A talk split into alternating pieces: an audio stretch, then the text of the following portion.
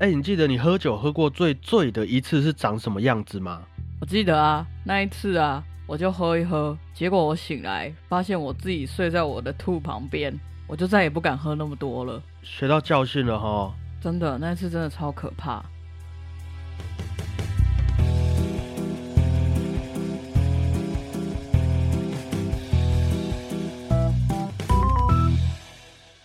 大家好，我是小胖 Blue Tom。大家好，我是欧良果鹏，在节目开始之前呢、如果喜欢我们的节目，请留个言告诉我们，也帮我们分享出去给你的好朋友哦。哎，开始打广告喽。平常都是放在最后说的嘛，嗯，那为什么今天要先说？其实是有一位朋友跟我分享，哎，你们可以在节目的开头就邀请大家分享你们的节目啊，不然放在最后面讲都没有人要听。真的吗？可是我怕人家听完，好，我会帮你们分享，然后听完节节目很开心，然后又忘记分享了，怎么办？我们就取一个保留的态度，我们好就先试试看啊。我过几天再去后台看看数据，看看那一位朋友的建议是不是真的有用啦。好，但是还是非常感谢那位朋友的建议好，OK，今天的主题啊是喝酒这件事情。啊，这么嗨，要先说到之前，我们不是有聊到芬兰的国宝音乐家西贝流士对很喜欢喝酒，然后喝香槟嘛，对啊，啊没有喝到，还会让他没办法上台演出。嗯，其实西贝流士酗酒的这件事情啊，也是有迹可循的啦。哦，之前的音乐周报介绍到西贝流士的时候，有说他大概二十几岁才真正踏入音乐圈嘛，嗯然后大概到三十几岁的时候，很快的爆红，变成一位很有名的音乐家。嗯，所以在这个时候，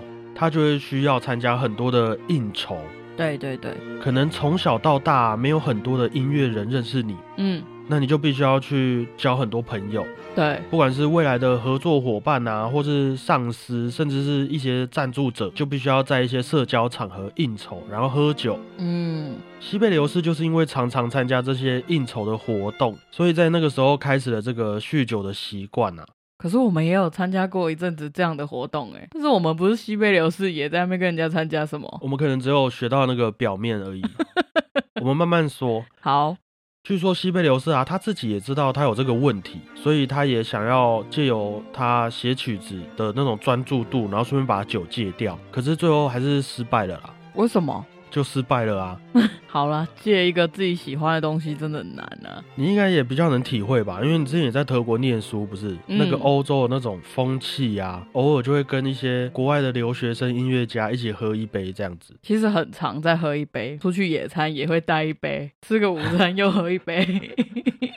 我刚去的时候啊，还吓到，因为那时候我记得是去接 case，然后中午就大家一起吃饭，就大家就都在点酒了啊，你也不好意思不点酒，点一个可乐，然后我就点，啤酒，对，啤酒电视上很大一桶的那个，很大一杯，然后他喝完都好像没喝一样，结果我喝完就快醉了。过了两年、三年，你应该也自己的酒量都很习惯这种生活模式啊，你有明显感觉到，哎，酒量变好了。有有差，真的有差。一直习惯在喝的话，你就会觉得这没有什么。那你回台湾之后，不会突然在生活中少了这种酒精，不会不习惯吗？那种戒断症的感觉。我没有整个上瘾还是什么啦。哦，没有上瘾啦。对，会有一种是习惯而已。哦，好吧，OK，大概可以了解。嗯回台湾之后，像你刚刚说嘛，你也有这种酒局啊，嗯，也不是说酒局啊，就是社交活动，对跟一些音乐家，对，台湾的音乐家感觉怎么样？跟德国比起来，嗯，我是很，好奇啦。我觉得喝的情绪比较不一样。譬如说，台湾人一定要好搭，那边不用。对，那边不用，那边哦喝的就是很像你在喝下午茶这样喝，然后这边是比较有仪式感的喝。那边是一种享受啊，我有一们点这边是这是一样种规矩。对对对对对对，哦，OK OK OK，那就是风土民情的部分呐、嗯，在台湾会来啦，喝一杯，喝完这杯再说。可是，在那边就是随便你点饮料，或是你要喝也可以。所以你要喝酒，你也不会一定要大家一起陪你喝或是什么的。对啊，有时候就买一堆啤酒在家喝也很开心。不管怎么样，至少你都没有达到那一种啊，一定要喝到酒才有办法做事，才有办法睡觉那种地步啊。没有，没有，没有。可是大家哈都会觉得我好像超爱喝酒，你可能看起来，你知道像罗西尼那种那种身材，什么意思？大家都会叫我不要喝太多酒。我真的对酒精没有什么上瘾还是什么、欸？哎，那很好，那很好，继续嗯保持，对啊，因为我们大家都知道嘛，每一件事情太超过都不太好啊。对啊，啊，尤其是喝酒这种活动，嗯我在做这一集的功课的时候啊，我查到的每一笔资料，关于古典音乐家酗酒这件事情，都一定会看到贝多芬这个人的名字。真的哦、因为贝多芬他其实从小啊，他的父母就有喝酒的习惯，哦其实很多人都这样子。不过一开始贝多芬的父母亲都还没有酒后太夸张的那种行径啊，啊，直到他妈妈过世之后，据说他爸爸就因为这件事情，让他的酗酒习惯呢、变得非常严重，然后甚至会动不动就抄起一些家具要来攻击他的小孩啊，攻击他的家人这个样子。天哪，你没有这样？没有没有没有，我哦都是会 k 笑跳舞啊，或者是在那边一直笑。 好，没关系，这个我们慢慢聊。那直到贝多芬长大之后啊，他自己也养成了这个酗酒的习惯，嗯，所以很多人会推测说啊，贝多芬会耳聋的原因，就是因为他用一些含铅量太高的酒杯一直喝酒，那长期使用下来，就身体就慢慢中毒嘛，嗯是因为这个样子，啊，说不定他用那个含铅量太高的酒杯来喝水嘞。所以就更严重了。而且更何况他还酗酒，那那个酒干不干净你也不好说啊，因为你酗酒嘛，你就不能买太贵的啊，所以是杯子的问题还是酒的问题？啊都有可能。好不啊好？可是不要酗酒都没有问题。嗯说真的啦，都可以理解，偶尔需要一点酒精的慰藉，嗯，啊，开心嘛，或是偶尔品尝一下，哎、大人的感觉。对，但是那些喝醉酒会伤害到别人的吼，是真的很危险呐、嗯可能有些人会觉得喝醉很好玩，大家在那边不知道干嘛摇摇晃晃的，像你在那边跳舞，很好笑，很嗯，有趣，很放松。但是每个人也都因为喝醉啊，就会处于一个理性崩溃的边缘嘛。呃，没错，真的会非常容易发生一些可能我们平常都想象不到的危险的事情。可是我觉得啊，喝太多酒真的会变得好像比较勇敢一点。我记得我有一次在国外喝酒，也是跟朋友喝开心的，嗯，然后那天不知道怎么样，天气太热还是什么，我就喝了很多很多很多，大概喝了那种一大杯的那种，喝了六七杯吧。啊，我也没有很醉哦，我还可以自己回家。可是那一天回家，我就搭很晚的车，然后遇到路上的那些流浪汉或者是街友，我都不怕，而且我还很凶的看他们这样。干嘛这 样？我回到家，我就觉得，哎、我今天怎么那么勇敢？平常那个时间都不敢在外面，你就是幸运没有发生一些危险的事情。真的。如果那边刚好有一些可能帮派，嗯，然后你还很凶的看人家，我会被揍，对，这个就是一个危险边缘。没有错。哦，还有一次，我记得那一次是我朋友喝醉醉的一次，嗯我也吓到了。那一次我们就大家一起一直喝，一直喝，一直喝，喝到最后他呛掉，他直接拿 whisky 起来灌了一整瓶。你说他已经喝很醉了，然后还在那边灌酒，对，他就像喝啤酒一样喝 whisky。后来啊，因为我也有一点醉，然后我就跟他跟他一起在同一边躺着这样，然后他就突然躺着吐，像喷泉一样，我整个吓醒，我就醒了。 那一天喝太多，一个礼拜都在喝，我哎还差一点胃，溃疡。真的是 哈。好了好了，大家都年轻过，对，现在我就会觉得偶尔喝一点点是舒服，但真的只有一点点。品尝对，就够了。对，好，那换我分享我的故事啊。好啊，你知道我人生中第一次认真被揍啊，就是被一位喝酒醉的学长打的。哈，我们没有在吵架哦，你先听我说。我记得那个时候是在一场蛮重要的音乐会结束之后的庆功宴上面，嗯那一位学长因为就本身很受欢迎啊，就被大家起哄啊、灌酒，然后就喝得一塌糊涂。嗯啊，我本身体质就我自己觉得啊，我不太适合喝酒，一开始还会起酒疹，然后脸容易很红这样子，太扯了哦，所以我一定都是喝适量而已。嗯那加上我的这个体重啊，我是绝对不会让我自己需要被人抬，我觉得这样有点不道德。嗯所以在那种场合上，我通常都是会照顾一下大家啊，啊帮大家看有没有东西没有带走的那种人啊，帮大家善后这样子。嗯好，刚好那场音乐会啊是在其他县市演出的，嗯，所以我那天就扶着那位学长回去住宿的饭店，啊，沿路上啊，他就一直说他要去 Seven Eleven，还会突然冲到马路旁边，非常危险。他会站在马路对着其他路人大叫说：“我要去 Seven Eleven。”这样子，啊他就喝醉，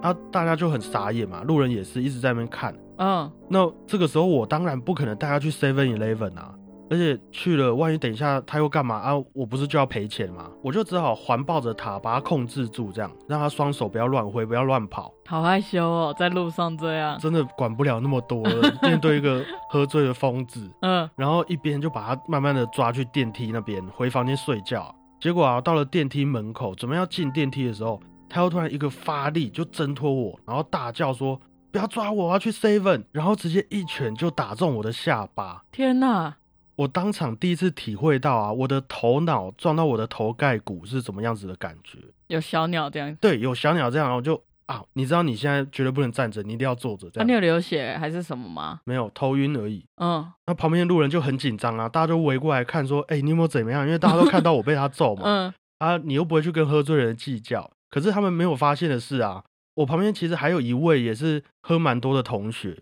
嗯，但是他没有醉的那么夸张。他看到我被那位学长打了之后啊，他就很怕那位学长会继续的攻击我，嗯，什么？连续重拳这样对我来说很危险嘛，嗯，所以他就先揍了那位学长的鼻子一拳，有怎样吗？就学长就流鼻血啊，流的全身都是。他的那个演出的衣服，白色衬衫嘛，直接就变红色的。那最后就当然大家都醒了啊，啊学长也有跟我道歉，我同学也有跟学长道歉，就结束了一场不知道为什么会这样子的闹剧啊。天哪，为什么要喝酒斗殴呢？其实也没有斗殴，就是单纯被揍。哦，其他也有很多啊，啊，就算我们自己没有年轻过，也都看过年轻人啊，对，有一些喝到躺在路上大叫说要改变世界的啊，这个很多嗯啊，摔破人家餐厅杯子的嘛，嗯，倒在自己的呕吐物里面的嗯，我是表示尊重啊。嗯先不论哈，每个人平常的个性怎么样，喝完酒会不会发酒疯，其实不要喝到那种程度，根本就不会发生这些事情啊。对啊，我现在想一想是，我是很真的很幸运啦、嗯我那一次我和学长都没有什么大碍，不然很有可能就伤到嘴巴啊，一辈子不能再吹乐器，也不能录 podcast，也不能认识大家，哦，惨呢，就因为有人喝醉。喝醉真的是要注意啦，很多事情都是喝醉后踢笑的，对，好笑是好笑，可是有些东西不好笑了。就真的很不好笑了。对啊，所以分享给大家这些小故事啊，以后喝酒的对象要慎选，嗯，啊，自己喝到什么程度会去伤害别人，也要控制酒量，才不会发生这种事情哦。没错，喝酒啊、酗酒的这些习惯，不是说贝多芬或者西贝柳斯这些古典音乐家是特例。嗯，我们从以前到现在和大家分享过的音乐家，几乎啦，他们每个人都有在喝酒，嗯，也不是说什么文化或是干嘛的啦。其实我们可以想象一下，不管是以前或是现在的音乐家，他们从事的工作都很需要创意嘛、嗯，灵感，但是这些东西不是每天一天到晚都会有的啊，对啊，也不是每个人都有自己的一套找到灵感的方式。嗯，所以就常常工作到非常晚，你会一直在那边想嘛。那有时候快要睡着的时候，突然想到什么东西，就爬下床开始做事，然后到天亮。隔天可能又有事情啊，必须要早起。好，当然了，如果不要说的那么极端的话，其实大部分音乐家的工作时间也真的都是在晚上啊。像是我们平常去听音乐会，假如说是平日的话，一定会在晚上演出嘛。对，那有一些音乐老师在外面收一些家教学生，也都要等学生下课之后的晚上才能上课嘛。对，或是一些爵士酒吧、一些驻唱的餐厅，所以等于说那些音乐家的工作是平常我们的放松时间。那音乐家准备要放松的时候，可能是十一二点，可能是半夜两三点。人家都已经松完了，对啊，大家都要准备回去睡觉了。对啊，那这个时候，我的朋友也睡了，我的家人也睡了，还有什么可以陪我放松？哦酒，来一杯吧，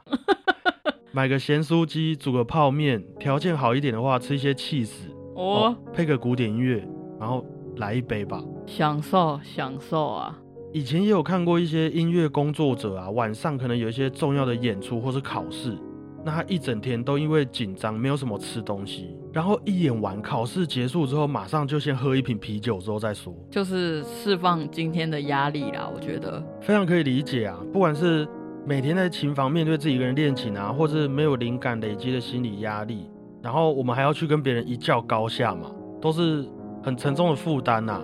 所以如果这个时候有一瓶酒，有没有让自己喝醉，然后麻痹自己啊，放飞自我，或许对一些音乐家们来说，就是一个很快又有效的一种舒压方式。对啊，这是一个平衡啊，平衡，对，普拿腾那种感觉啦。嗯，啊，我是吼完全不清楚酒精到底对人的身体会有哪些详细的影响。不过据我所知，现在啊也越来越多品质更好的酒都开始生产了，嗯不，管是台湾本土的酒，我们很多酒厂都很厉害嘛，对，或是国外还有那种喝了不会起酒疹，因为它完全没有添加那些人工香料的那种酒。嗯，它啊都越来越容易取得，也都越来越讲求健康了嘛。所以说，如果真的要喝到很严重的影响身体健康的话，我真的觉得就是看人了啦。啊，就像有些人给你钱会去赌博嘛，而、有些人会拿去投资，给你车子开；有些人就要闯红灯当三宝，而、有些人就很乖。啊，如果各位刚好又喜欢喝酒，或者是身边有喜欢喝酒的朋友，那就真的要学会控制啊，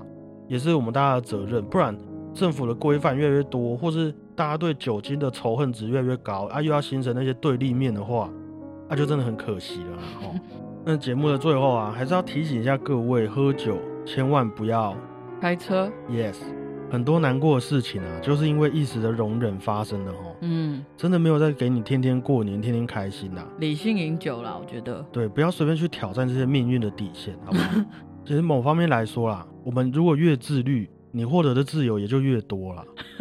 今天很严肃、欸，都是有关系的。嗯，因为前几天一直在看那些什么酒驾、啊、或是那种喝酒的社会新闻，哦，其实很多事情都是真的没有必要发生的，可是就是一时的疏忽，一时的逞强，对，然后就发生那些啊，真的是很可惜，没有办法挽回的事情啊。嗯，对啊，所以不管有没有学音乐的朋友，就即便是舒压，也都是跟你说的一样，理性饮酒。哦、对，啊，好啦，以上啊就是今天关于喝酒的单集啊。原本想说分享一些故事，感觉很好笑，可是其实好像蛮沉重的。如果有喝完酒的朋友啊，我听说吃一点水果啊，对肝脏好像会蛮好的。不要喝太多酒，多喝水就好。好、那当然。好，谢谢大家，我是小胖 Blue 汤，谢谢大家，我是欧良果大鹏，家再会。拜拜。哎、那我们新的工作室弄完，你还有想要喝一杯吗？还好哎、哦，你觉得这好像也没怎么样啊，对啊，有点该做的就做一做就是了。没有到喝一杯的程度。嗯， OK，我觉得你成长了。我也觉得，我觉得年纪大后就没有那么想喝一 杯。以前会，比如说打扫完，哎、走要喝一杯，或是下课，哎、走要喝一杯。下课这有点扯，可是现在比较没有那么那个。没有那么大惊小怪。对啊，譬如 OK 工作室打扫完，哎、我们去吃大餐。哦，好啊，